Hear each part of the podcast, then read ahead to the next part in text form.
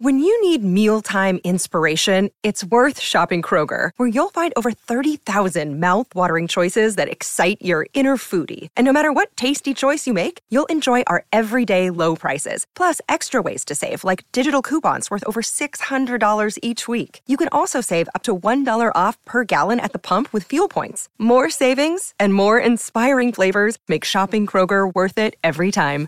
Kroger, fresh for everyone. Fuel restrictions apply. Hola, ¿qué tal amigos? Bienvenidos sean a un nuevo capítulo del podcast de Pepe y Chema. Recuerden todos que yo soy Pepe y también Chema. Y hoy traemos un capítulo que sin duda alguna eh, es un capítulo que muchas personas han esperado porque en algún momento en las historias de Instagram mencioné esta situación o este caso para, para, pedir la opinión de las personas porque sé que es un tema que puede generar muchísima polémica. Quisiera mencionar antes de, de, que empecemos que esto no se trata de una invitación, que no se trata de una situación de promoverlo como tal. Eh, vamos a platicar acerca de la eutanasia, pero lo vamos a abordar desde el punto de vista de una persona que está padeciendo un problema y que en la eutanasia ha encontrado de alguna manera una solución. Eh, para esto... Eh, por situaciones de, la invitada. Eh, no vamos a revelar tal cual su rostro por indicaciones de ella, ya que es un tema muy delicado y que ciertas personas saben y otras no, entonces ella quiere mantener ese anonimato por respeto y por porque ella es la persona indicada de contárselos directamente, no de esta forma tal cual. Eh, primero que nada, te agradezco muchísimo eh, el hecho de que puedas estar aquí. Gracias a ti y, encantado de poder, de poder platicar contigo. La verdad es una persona eh, muy linda fuera de, todo este, de, todo este tema, eres muy amable y pues bueno, bienvenida. Eh, no sé si gustes eh, darnos un, pequeño preámbulo de quién eres y por qué este, estás en esta situación, qué es lo que sucede. Ok, yo soy extranjera, vivo en México hace muchísimos años. Desde los siete años aproximadamente tengo una enfermedad, una enfermedad que es leve, eh, pero en algunos casos se vuelve traumática o se vuelve grave. Esta enfermedad es degenerativa, es decir, va paso a paso eh, dañando el cuerpo o dañando la mente. Em, llevo ya más o menos unos 37 años con esa enfermedad. Y lo que me llevó a pensar en la eutanasia es que, em, bueno, con el tiempo he perdido las ganas de hacer proyectos en mi vida, con el tiempo he perdido también las ganas de vivir, estoy cansada, estoy agotada y lo que me parece más viable y más justo para mi familia, para mis seres queridos, para, para mis amigos y también para mí es la eutanasia. Eh, como primer punto, me gustaría que le pudieras explicar a las personas que tal vez no conocen el concepto de eutanasia, qué es la eutanasia, en qué caso se aplica y por qué lo estás buscando tú. Eh, ¿Por qué lo estoy buscando? Eh, porque llevo muchísimos años em, mm, al lado de doctores especialistas eh, que han buscado remedios y soluciones para mi enfermedad y la única respuesta que han encontrado es que es una enfermedad sin cura.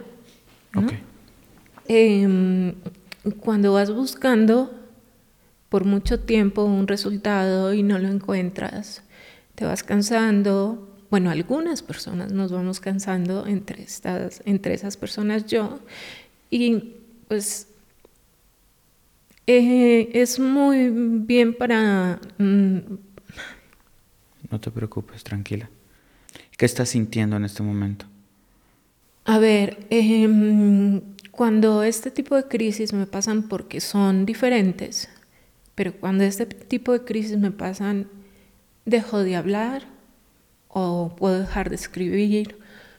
Em, pues no. Claro. O sea, eh, eh, sí pienso las cosas, Pero ya te cuesta sacarlas. Pero cuando las voy a decir, me dificulta mucho decir las cosas. Entonces, este, este realmente, esto realmente es lo que me pasa y me puede llegar a pasar 40 veces en el día o me puede llegar a pasar 100 veces o más en el día. Entonces, me parte completamente el día. No, no tengo Claro, es entendible. ¿Tú sufres mucho de, este tipo de crisis? Sí, y eh, de estas, algunas un poco más pequeñas y otras obviamente muchísimo más grandes. Claro.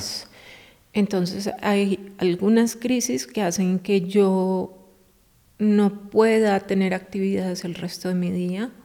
Claro, es perfectamente entendible. Eh, creo que queda claro el hecho de por qué quieres realizarte la, la eutanasia, eh, pero ahora sí, si, gustas definirme, ¿qué es la eutanasia?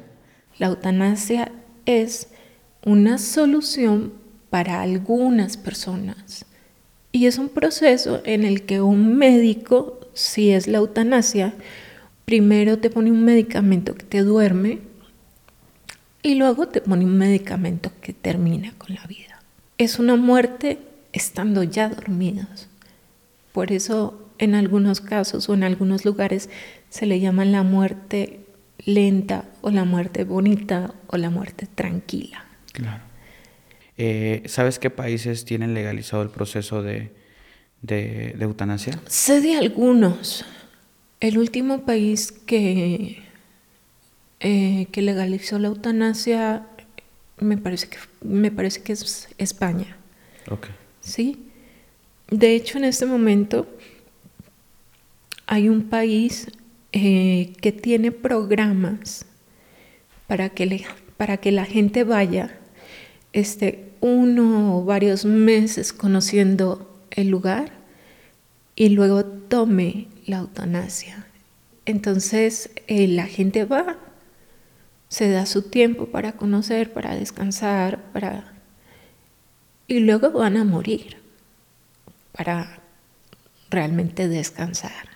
En Colombia es legal la eutanasia, pero no es legal la, mm, el suicidio asistido, que el suicidio asistido es un médico va, te entrega los medicamentos y tú te tomas los medicamentos. Es la diferencia entre la eutanasia y el suicidio asistido. Es, yo creo que es perfectamente entendible y aquí viene un punto de, de a veces lo que sucede como, como, como personas desde fuera es que siempre creemos que las soluciones son más fáciles cuando no nos está pasando a nosotros.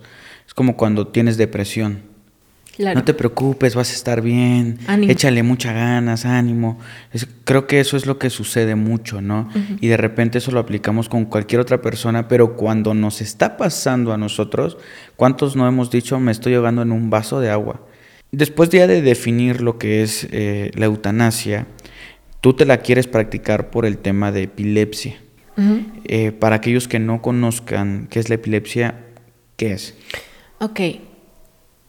Es una enfermedad cerebral, o sea, neurológica, eh, en la que el cerebro tiene una falla. Es, lo llaman un foco. En mi caso hay dos focos muy pequeños que hacen que la enfermedad no sea operable, porque son tan pequeñitos que no se pueden mover. Mm, esos focos pueden generarse mm, por herencia, puede generarse por una caída y en algunos casos, como en el mío, por ejemplo, puede que nunca nos demos cuenta por qué pasó. Okay. El cerebro tiene permanentemente una, una actividad, una, una, una, energía. Energía que alimenta el cerebro. Exactamente. Esta energía sí va subiendo y bajando, pero en muy pequeñas cantidades. En cambio, en el caso de una crisis de epilepsia, lo que genera es un subidón grandísimo de energía, entonces afecta el cerebro de tal, de tal forma eh, que genera las crisis. Seguramente muchas personas, eh, muchos de nuestros amigos en el canal van a decir, em, eh, hay tantas personas que sufren otras cosas que pueden ser peores, pero le están echando ganas a la vida y es que creo que para entenderte hay que estar sentado en esa silla y, entender por qué vas por este lado. Entonces yo, yo quiero pedirle a las personas que con todo respeto este, pueden expresar su opinión, pueden estar a favor o en contra, pero no quiero que, de verdad se los pido de todo corazón, que, que, ofendan, que hayan comentarios ofensivos. Vamos a aprender a ponernos en los, zapatos de otras personas y el punto de esto es simplemente que podamos comprender tu perspectiva de vida, porque sin duda alguna hay también cuando platicamos en la preentrevista hay ciertos puntos muy interesantes de cómo tú ahora ves la vida o la muerte y, toda esta parte. Eh, y bueno, ya diciendo ese, ese punto, sí quisiera preguntarte, ahora, ¿cómo es tu vida? O sea, ¿qué es lo que sí puedes hacer? ¿Qué es lo que no puedes hacer? ¿Cómo es un día normal? Voy a comenzar en la noche. Yo me acuesto, tengo muy mal dormir, porque duermo muy mal, porque la mayoría de las crisis son nocturnas. Entonces, eh, no descanso bien, por ejemplo. El no descansar bien me genera más crisis aún. No puedo salir a la calle sola. No puedo ir a la tienda sola. Em, no puedo ir a un doctor sola. Es decir, soy em, dependiente. Afortunadamente cuento con mucho apoyo de mi pareja, cuento con mucho apoyo de mi familia, cuento con mucho apoyo de mis amigas y mis amigos. Y entonces eso me ha alivianado un poco la vida, pero no siempre ha sido fácil, no siempre ha sido así de fácil. En el colegio Em, recuerdo que en la escuela hubo mucho bullying, hubo mucho estrés, sobre todo en la etapa de la adolescencia, preadolescencia, porque yo no podía entender por qué me había tocado a mí y por qué no le había tocado a otra persona, ¿no? Entonces, em, tú puedes ver a una persona en una silla de ruedas y estás completamente convencido de que esa persona está enferma y de que esa persona sufre. Claro, porque lo ves. Porque lo ves, porque lo logras ver. Pero tú me ves a mí parada y no logras detectar una enfermedad. ¿Sí? Es decir, eh, no en todos los casos, porque en algunos casos la epilepsia va acompañada de retraso mental, la epilepsia va acompañada de problemas motrices permanentes, em, pero en mi caso no es un caso que, se, que lo logre ver una persona así como así. Entonces, mm, puedo tener mis actividades en mi casa siempre dentro de la casa. O sea, yo estoy en cuatro paredes, ¿no? Yo vivo en cuatro paredes permanentemente. Em, sí puedo salir, pero puedo salir, como les comentaba, acompañada. Eh, sí tengo vida con mis amigas ahora más que antes, porque ellas ya saben el proceso que yo estoy llevando. Entonces estamos aprovechando para conocernos más, para disfrutarnos más.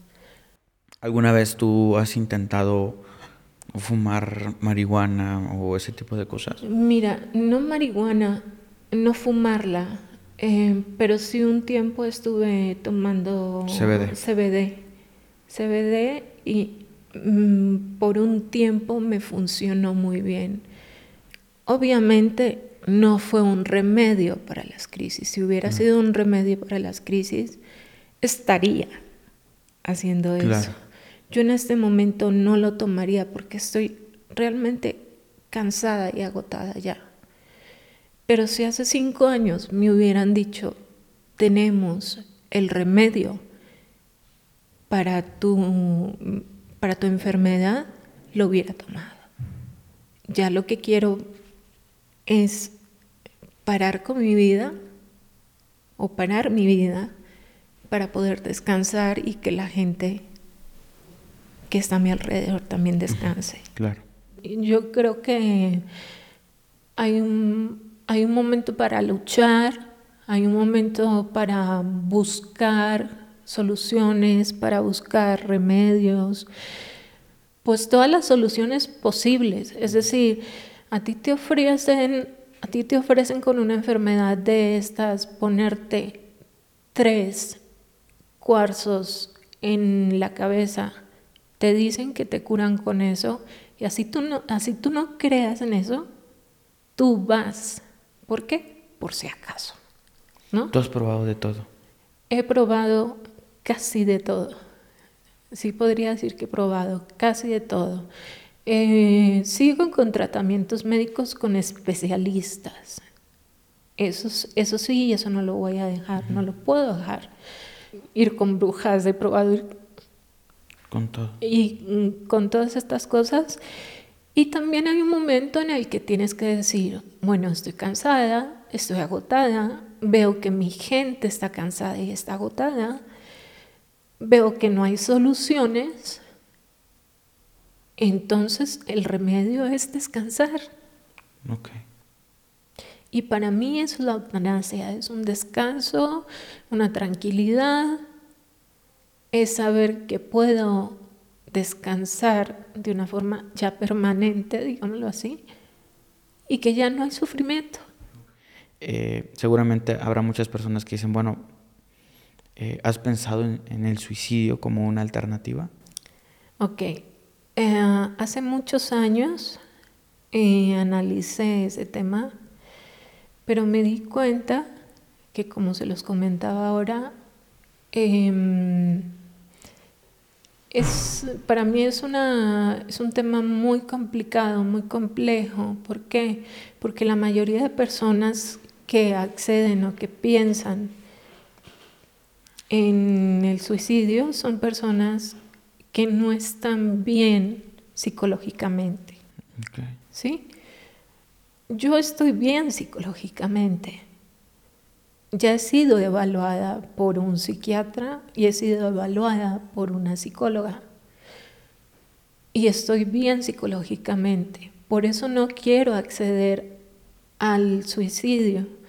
Además estoy consciente de que también tengo que pensar en mi círculo cercano. No quiero que mis seres queridos tengan problemas legales, no quiero que mis seres queridos tengan pleitos con la ley porque piensen que algo me pasó o que algo me hicieron, ¿no? Entonces me parece la, la vía más factible y la vía más lógica esta la eutanasia.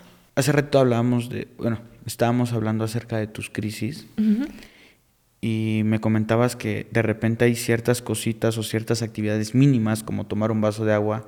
Me estabas contando algo acerca de escribir que de repente se pueden volver en complicaciones muy delicadas. En particular, ¿tú qué accidentes has vivido eh, cuando te da una crisis mínima, si tú quieres llamarlo así? Ok, eh, me dedico mucho o me gusta mucho a hacer manualidades, por ejemplo. Me gusta mucho, me entretiene, me relaja. Pero la cosa es que para hacer manualidades tengo que manejar un cúter o un, o un cuchillo o unas tijeras. Entonces, si a mí me da una crisis y estoy con un cúter que me ha pasado, me puedo cortar un dedo, ¿Te has cortado? Sí, sí, me he cortado varios dedos, tengo cicatrices en varios lugares, sobre todo de las manos, ¿no? Em, antes tomaba en vasos de cristal y entonces me daba una crisis y yo me cortaba o se dañaba el vaso, que es lo de menos, o me quebraba los dientes.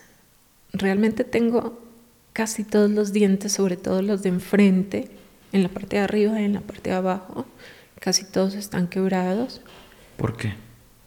Em, En algunas situaciones es porque cuando uno tiene una crisis, en el momento en el que la crisis está sucediendo, la persona o las personas que tenemos esta enfermedad hacemos una fuerza realmente impresionante.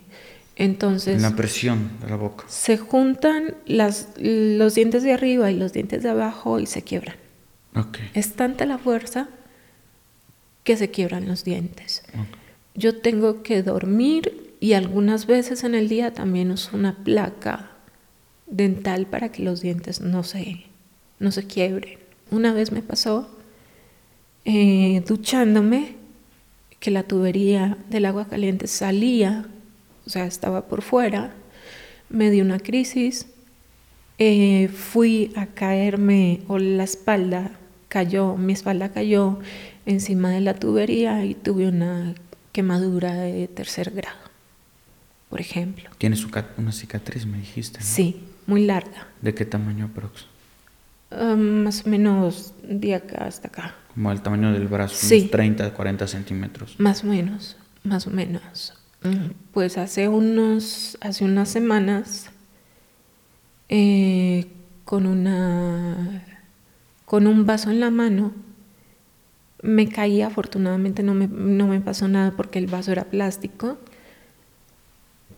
y logré caer tapándome la, la cara con la mano. Con la mano, Entonces obviamente toda la fuerza fue a dar a la mano y estuve yendo con un médico, me mandaron unas placas, afortunadamente no fue a más, pero sigo, por ejemplo, con Te pudiste haber quebrado el brazo sin claro. problemas. En algunos casos ha estado presente mi pareja o mi esposo. Eh, él, por lo general, cuando detecta la crisis o cuando se da cuenta de la crisis, tiene que grabarlo, así suena muy despectivo, Frío. pero tiene que grabarlo para luego poderlo mostrar al doctor o a la doctora especialista. ¿No? Em, siempre recalco, siempre tenemos que estar al lado de un especialista. ¿Sí? Y eso lo repito y se lo voy a repetir a todas las personas, sobre todo a las personas que están pensando en llevar esto. Pero volviendo al tema, recuerdo alguna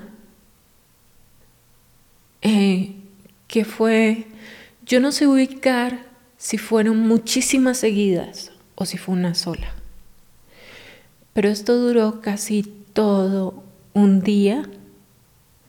Yo estuve em, o me tuve que quedar en la sala con mi esposo. Em, no podía hablar.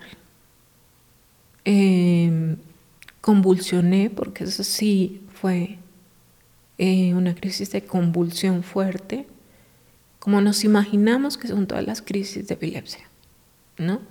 Te al piso, convulsionas, em, mm, todo tu cuerpo se relaja y luego, como hablábamos ahorita, el cerebro vuelve como a reiniciarse, ¿no?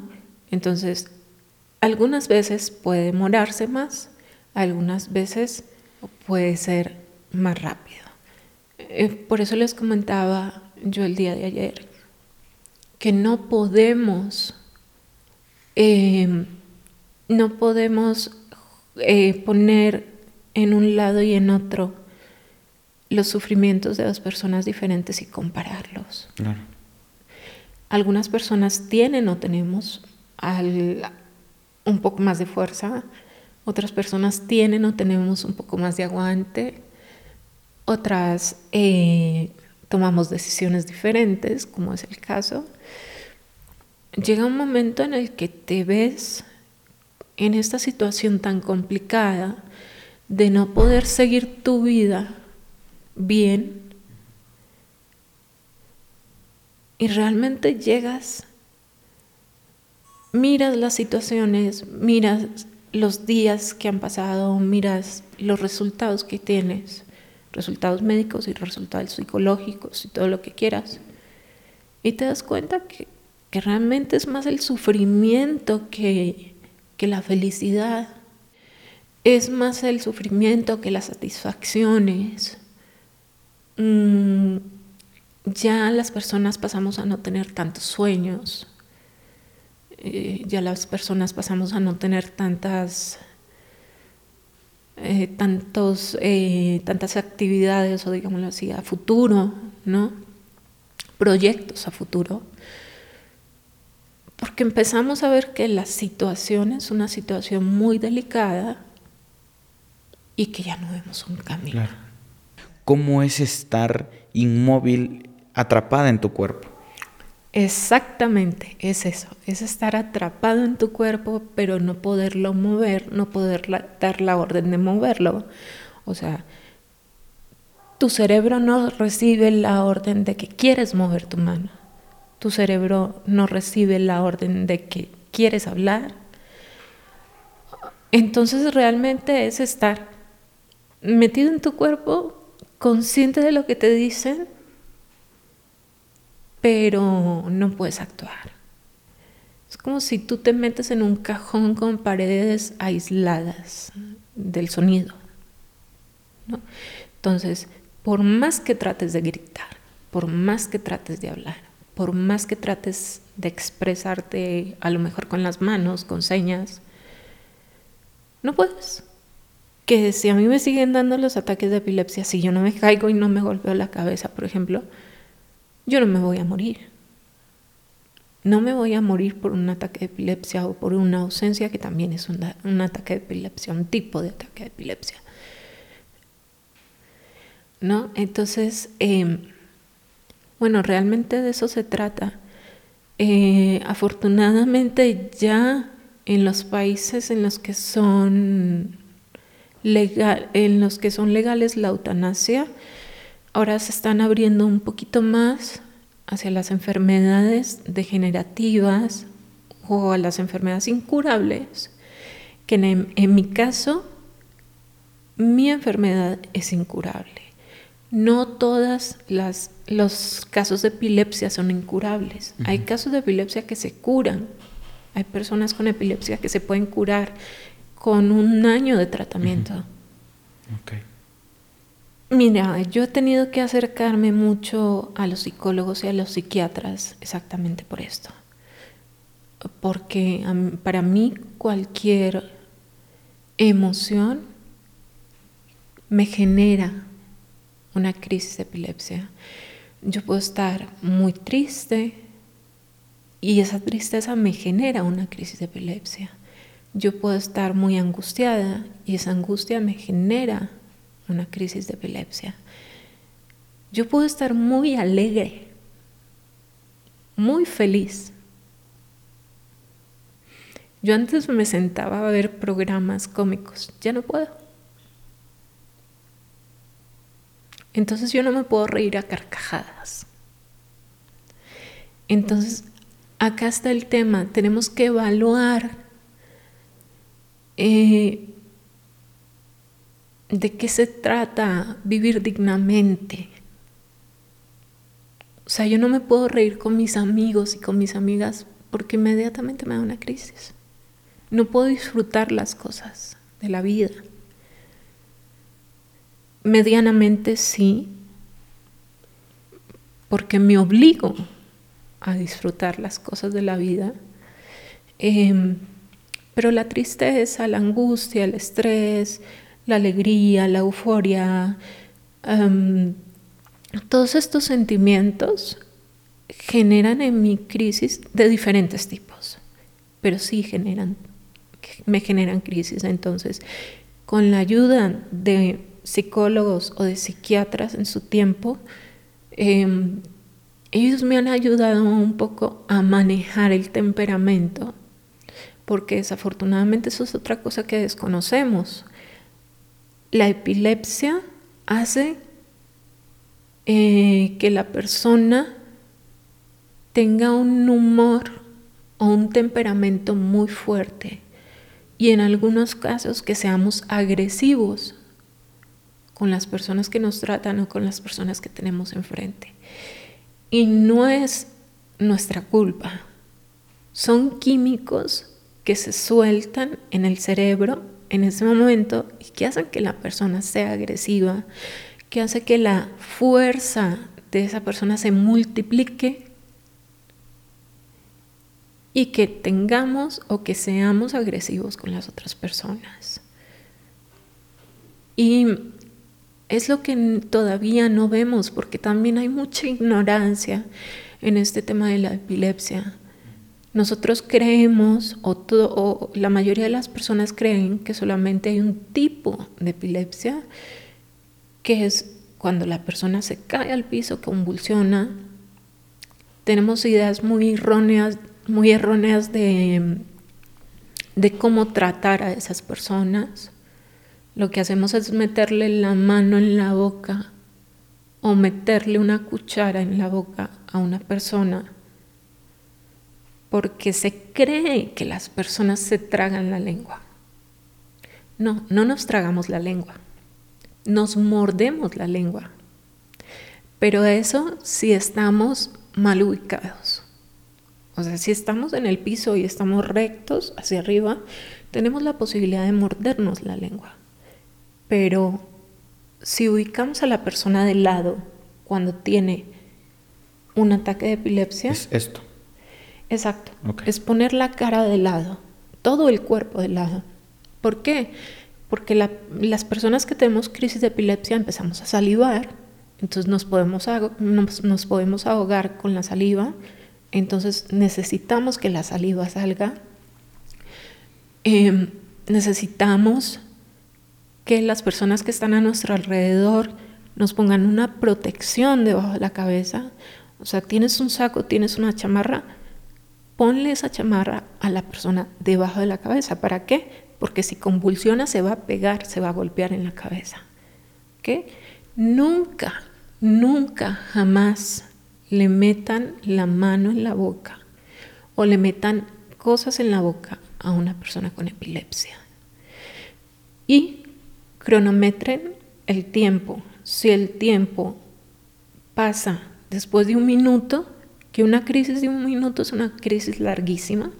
Si el tiempo avanza más de un minuto, inmediatamente se lleva a la persona a un hospital. Vamos a simular que en este momento yo soy el doctor y te digo, ¿sabes qué? Tu eutanasia está aprobada. Para ti, ¿cuál sería el proceso a seguir entre todas las cosas que quisieras cerrar y en qué tiempo te gustaría hacerlo? Mira, Mm, no es en qué tiempo me gustaría hacerlo. En, estos, en cada país hay un tiempo desde que te aceptan la eutanasia o de que, desde que te aprueban la eutanasia, te dan, por ejemplo, en, el, en Colombia, que es donde yo voy a ir, eh, te dan 30 días hábiles. Tú en cualquiera de los días, es más, cinco segundos antes de que el doctor te ponga la inyección para dormirte, porque primero te duermen, eh, puedes decir, no quiero. Es un proceso en el que te puedes echar para atrás en cualquier momento. Em, ¿Cuál sería mi reacción? Obviamente, si estoy luchando o si estoy haciendo este proceso, si estoy llevando este proceso, sería, yo creo que, que tendría dos reacciones. La primera, de aceptación y de alegría o de tranquilidad. Y la segunda es que no tenemos todavía el tema de la muerte muy digerido, muy trabajado. Entonces, eso quiere decir que mi familia me va a perder a mí, pero yo los voy a perder a ellos también. ¿Sí? Sí. Yo voy a perder a mi pareja, yo voy a perder a mis papás, yo voy a perder a mis amigos, porque voy a dejar de tener contacto con ellos. Por siempre. Tú estás radicando en México, llevas un tiempo.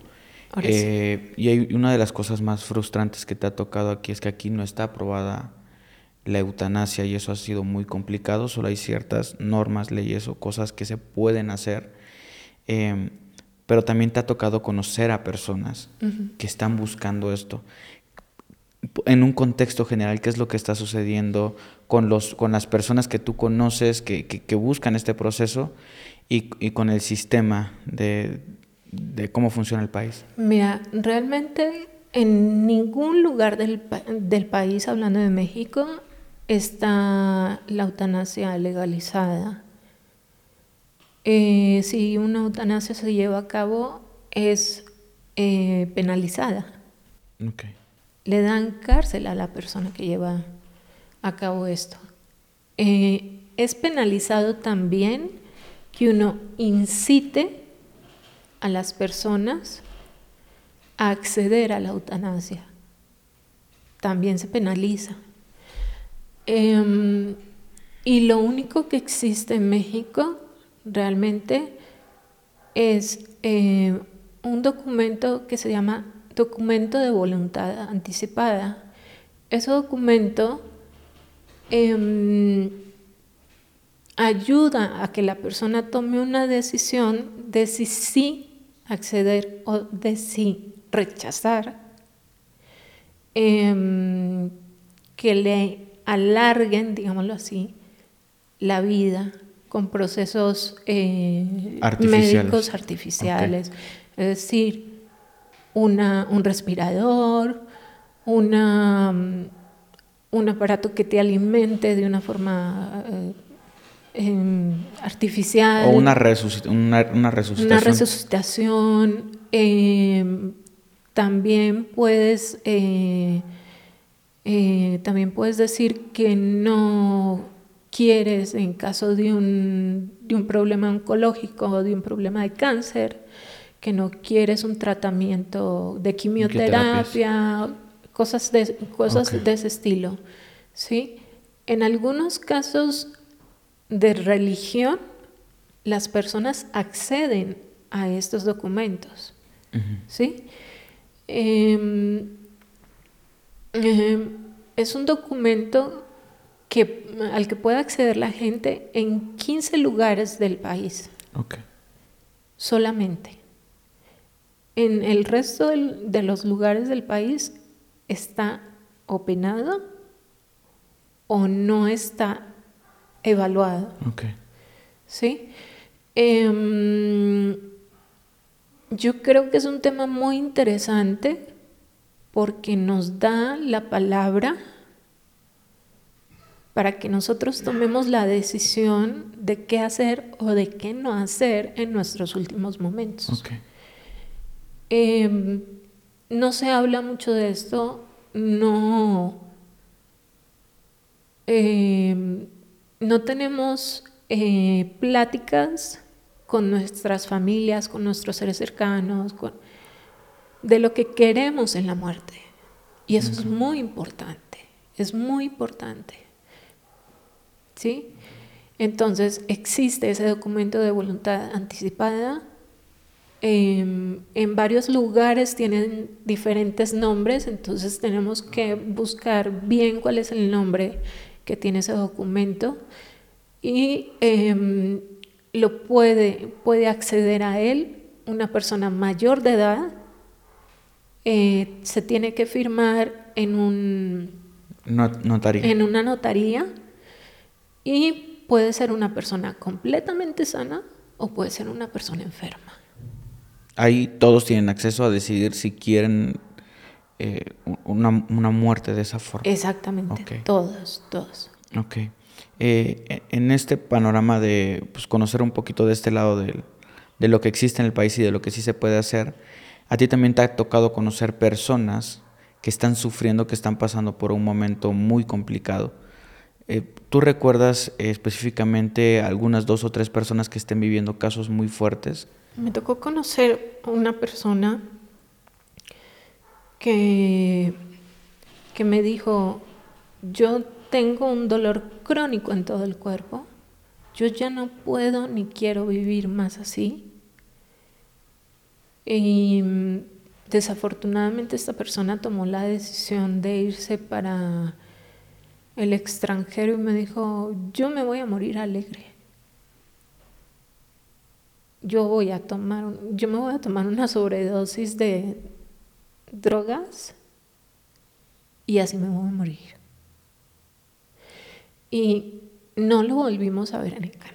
¿Eso qué quiere decir? Que ya tenemos la respuesta a qué fue lo que pasó con él. Em, hay casos de, o conozco un caso de una persona con, cáncer terminal. Eh, ya le hizo metástasis y todavía, bueno, ella no puede acceder a un viaje al extranjero porque es de pocos recursos económicos. Y entonces ella me dice, ¿quién me puede ayudar? Es que yo no encuentro quien me ayude. Es que no, no entendemos por qué no tenemos un derecho para terminar con el sufrimiento. Es que ni siquiera es terminar con la vida. Todos queremos vivir. Nadie quiere morir. Pero tampoco queremos sufrir. Entonces, eh, sí he conocido varios casos. He conocido varios casos de gente que ha dejado el grupo o grupos de, de, en las redes de un momento a otro y luego nos llega la noticia de que la persona murió cuando la persona muere de una forma natural o, por su enfermedad, eh, se pone el tipo de enfermedad por la que murió. Cuando no, ya sabemos qué pasó, ¿no? ¿Qué es lo que pasa? Que las personas acceden al suicidio. Las personas buscan suicidarse. ¿Por qué? Porque no encuentran una respuesta en el país, una respuesta legal. Entonces hay muchas personas que están accediendo a ese tipo de cosas, eh, personas que puede que encuentran el resultado que quieren, pero hay personas que no llevan a cabo bien, entre comillas, esos procesos o esos procedimientos y terminan peor de lo que están. Entonces, es un tema muy polémico, es un tema muy delicado, pero tenemos que entender que hay gente que está sufriendo y que por mucho que queramos que la gente viva y que la gente siga luchando, no todos pueden seguir luchando. Entonces, em, lo que procede un poco ahorita para ti es simplemente irte de México ¿Sí? a Colombia en Colombia está aprobado. ¿Cuál es el proceso tal cual para que te digan sí? Mira, allá existen varios procedimientos. Uno, o el primer paso es el documento de voluntad anticipada. Eso lo tienes que tener o lo tienes que tener. ¿Sí? Dos, es presentarte ante tu, médico tratante, eh, presentarle el deseo de acceder a la eutanasia. El médico, si está de acuerdo, firma el documento y lo pasa a tu seguro de salud médica. Ellos eh, pasan ese documento o tu caso o tu, o tu, tu historia clínica, digámoslo así, estudian ese caso en un grupo. Ese grupo está formado por psicólogos, abogados, psiquiatras, em, especialistas en la enfermedad que sufre esa persona em, y médicos generales y médicos que van a llevar a cabo, que pueden llevar a cabo esa, la eutanasia. Eh, si el médico no aprueba desde un principio ese seguimiento, tú tienes que ir con un abogado, ese abogado te asesora, y ese abogado eh, te lleva paso a paso para presentar una carta con tu historia clínica a ese, a ese seguro médico que tienes. En, Colombia es eh, obligatorio tener un seguro médico, ¿sí? Bien sea eh, del gobierno, bien sea eh, privado, pero es obligatorio. Y la eutanasia es un proceso gratuito, o sea, no tiene ningún costo. Por lo menos en Colombia. En algunos otros países sí tiene un costo y tiene un costo muy alto, costos muy altos. pero en Colombia puedes acceder a la eutanasia de una forma gratuita. ¿A qué te has enfrentado tú cuando le dices a una persona me voy a realizar este proceso?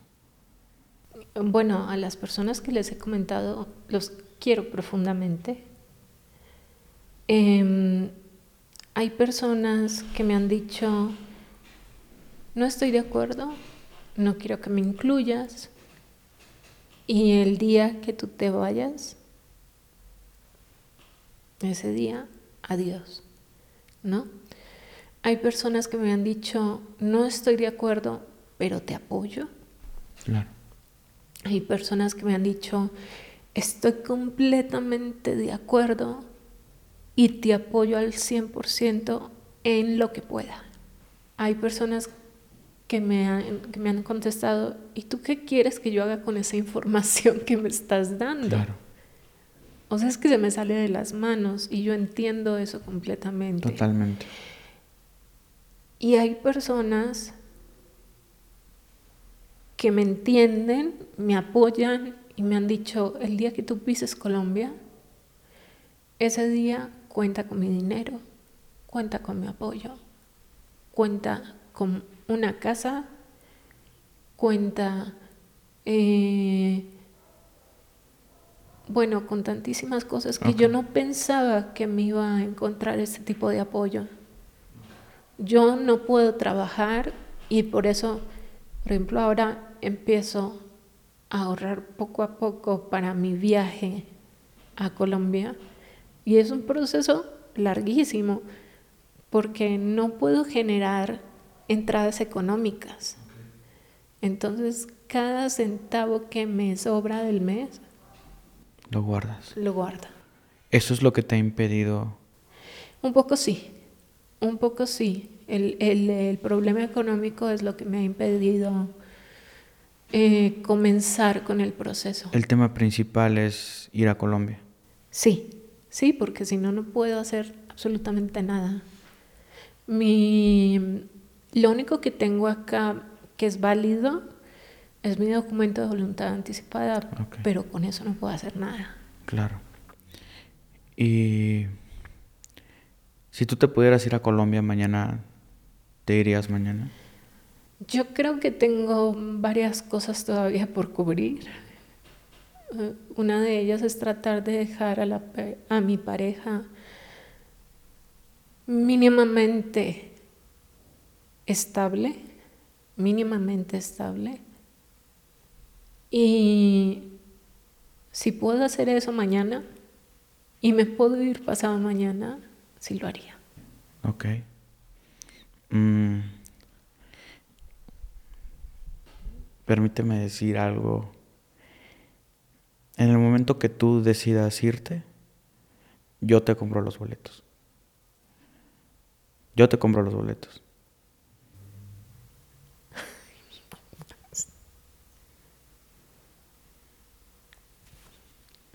Gracias. Muchas gracias. Te lo digo de corazón, si, si vas acompañada, igual manera tu acompañante. Eh, tal vez yo no puedo sentir el dolor que tú sientes o, o lo que vives, pero sin duda alguna, ¿me regalan una servilleta, por favor? Pues bueno, como todos saben, hemos estado haciendo esta dinámica de hacer las preguntas a través de Instagram, así que vayan por ahí para que se enteren de los invitados y puedan realizar sus preguntas. Y voy a proceder a leerte algunas, muchas de ellas ya las abordamos, tal vez de manera directa o indirecta. Este, pero voy a proceder a hacerte las preguntas, ¿vale? Eh, hay muchas preguntas que me han llamado poderosamente la atención, muchísimos mensajes de apoyo, como puedes entender también. Eh, y tal vez esto sea un poquito más íntimo o más personal. Tú me dices si lo quieres responder o no. Perfecto. ¿Cómo te gustaría pasar tu último día? Eh, lo he pensado muchísimo, muchísimo, porque es una cosa... Bueno, es el último día de tu vida, ¿no? Siendo consciente de que es el último día. Exactamente, de tu vida. exactamente. Eh, quiero pasarlo con mis, mis familiares más cercanos, con los que estén de acuerdo en estar conmigo, porque si no están de acuerdo, no tengo ningún problema. Le, le, respeto profundamente eso.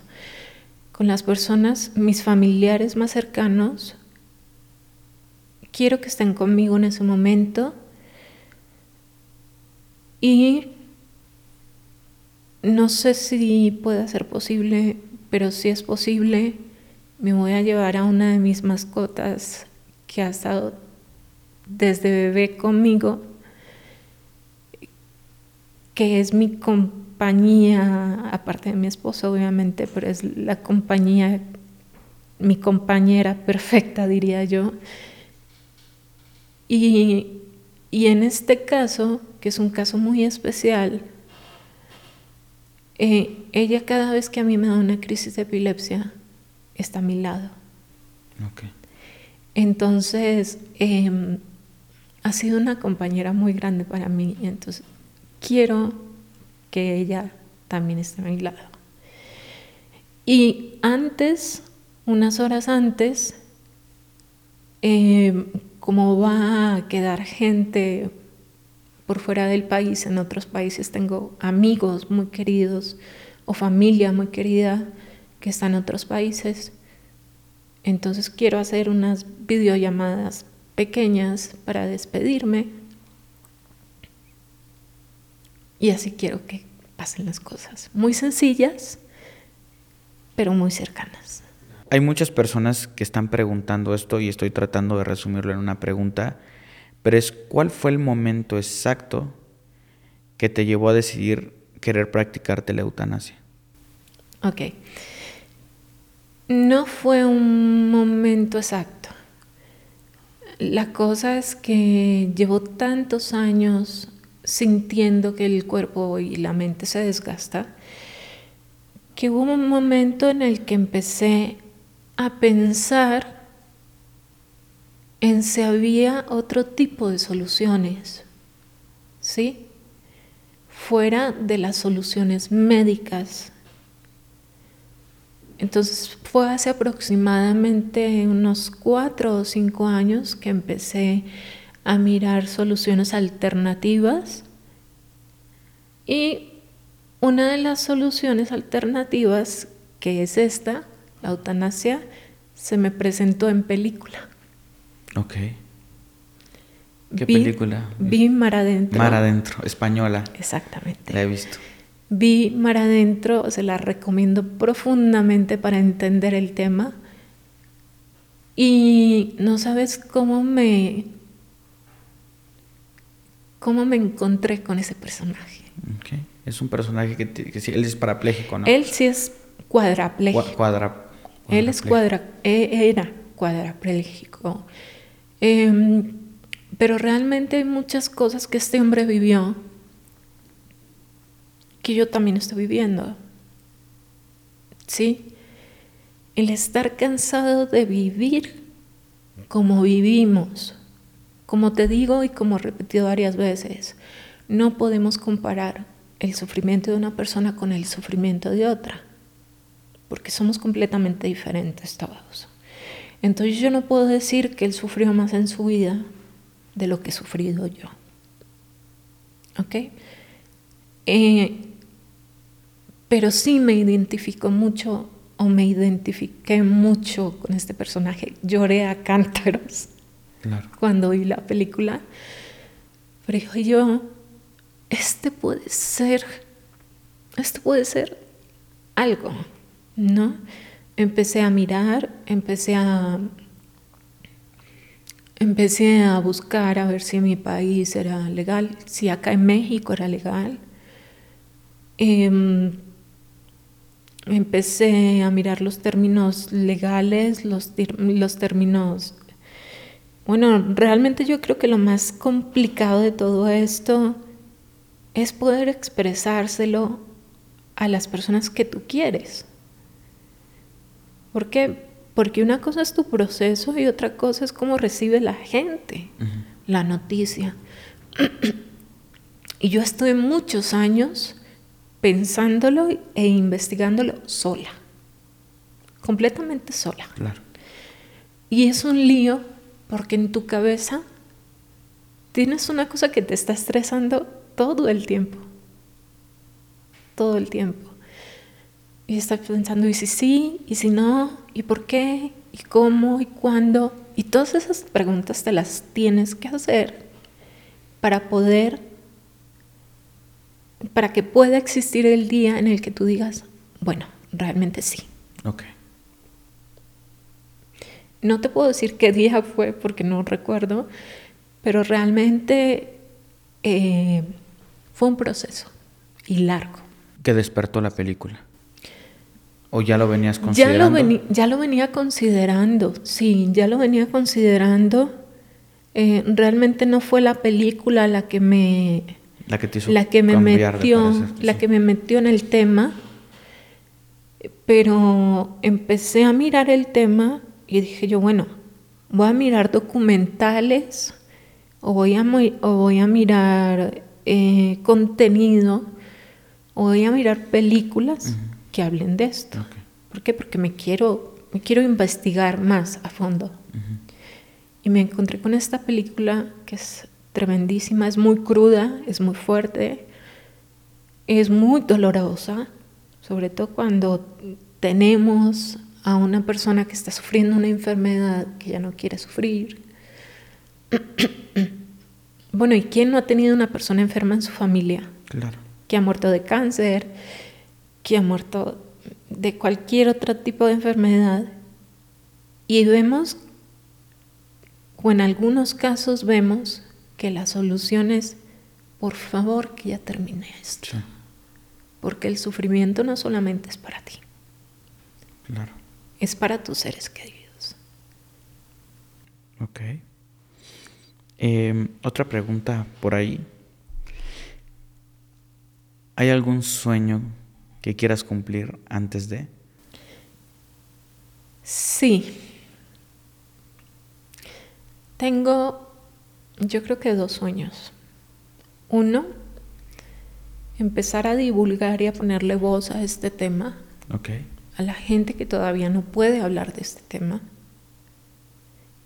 Y voy a tratar de darme a la tarea de hablar del tema. Em, y el otro es un poco más personal, pero... me interesa.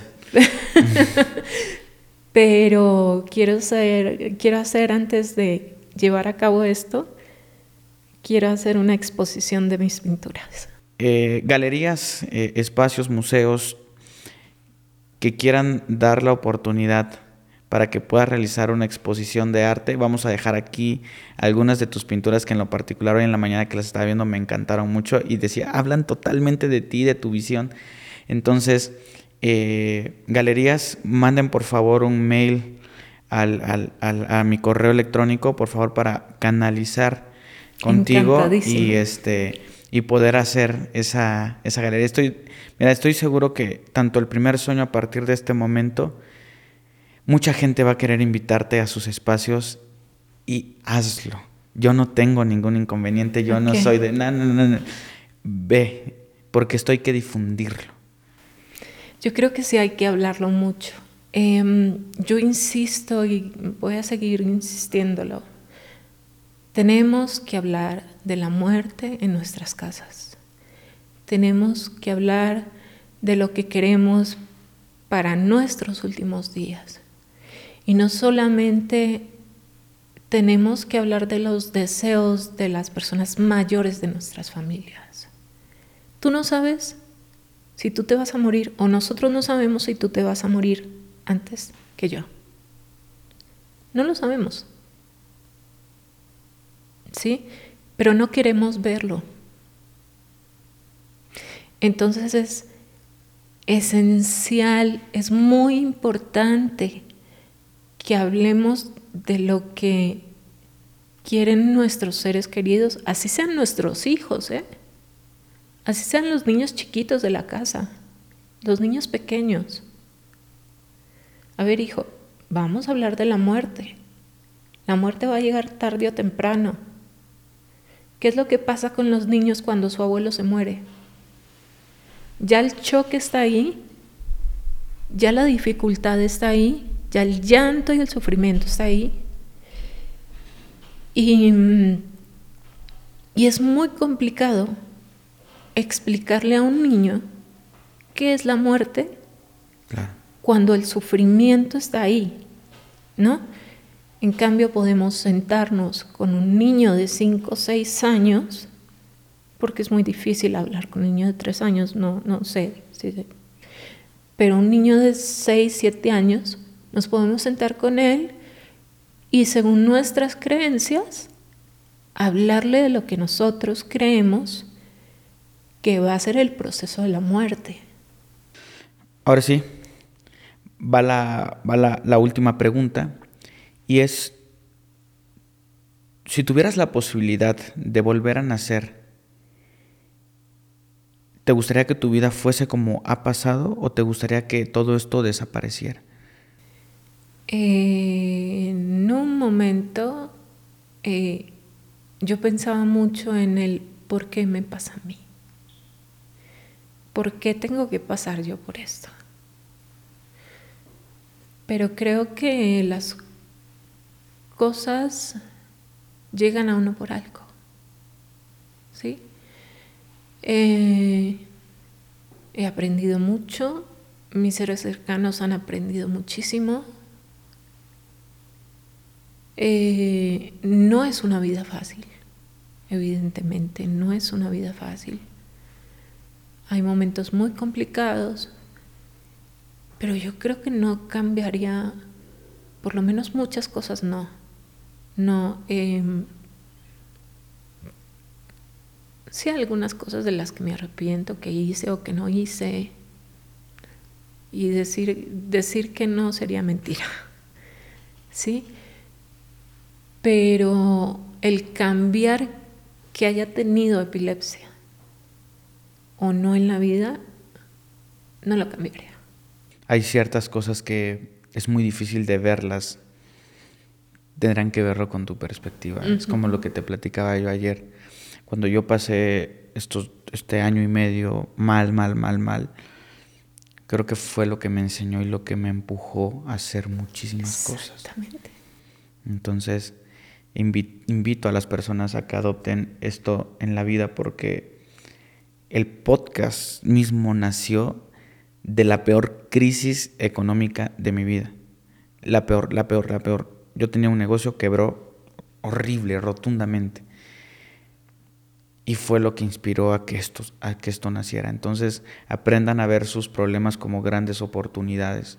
Bueno, pues te quiero dar las gracias Gracias a ustedes. Por, por, venir hasta acá, por abrirte, por contarnos tu experiencia, tus cosas, cómo ves la vida, cómo ves la muerte. Em, yo creo que es un buen ejercicio para que, para que tanto como yo como otras personas que lo puedan ver puedan esforzarse por empatizar. No necesariamente estén de acuerdo o no, pero simplemente digamos que se haga lo que, lo que ella quiere. ¿Por qué? Porque solo tú vas a entender esa parte y bueno, pues muchísimas gracias. De verdad, no sé si gustes despedirte. Bueno, em, les agradezco mucho por darle voz a este tema porque es un, es un tema que no está muy hablado. Eh, en cualquier caso, en, en cualquier persona que tenga la posibilidad de hablar de esto de una forma adecuada, obviamente utilicen todos los espacios ¿sí? Si necesitan de mi ayuda o si necesitan algún contacto, pueden acceder a eso eh, por medio de PP Y, em, y sí les agradezco mucho porque esto, este tema necesita mucha voz, mucha voz, mucha. Eh, realmente vamos a respetar la decisión de decir, no quiero probar otra alternativa, quiero hacer esto, respetemos esa parte y este y pues bueno, nada más que abierta esa invitación a las personas que puedan de alguna u otra manera tender la mano o que quieran apoyar o que quieran donar, pueden decirme y puedo canalizarlos con ella. Y pues bueno, muchísimas gracias a todos por ver este capítulo del podcast de Pepe y Chema. Recuerden todos que yo soy Pepe y también Chema, les mando un abrazo, muchísimas gracias por todo el apoyo y por ser, siempre presumo esto, pero me, me encanta, me encanta decirlo, es una conclusión a la que yo llegué, pero considero que las personas que ven eh, o que están en el canal son personas muy inteligentes, porque regularmente no hablamos de temas, eh, de todo tipo de temas, entonces de repente son complejos y, me agrada que, que, haya gente que se involucra y que le gusta, y entonces me gusta presumir que, que la gente que ve el canal es, es, gente muy, muy padre, porque pues está en los comentarios, te das cuenta. Pues bueno, muchísimas gracias y nos estamos viendo en un siguiente capítulo. Hasta luego. Hasta luego.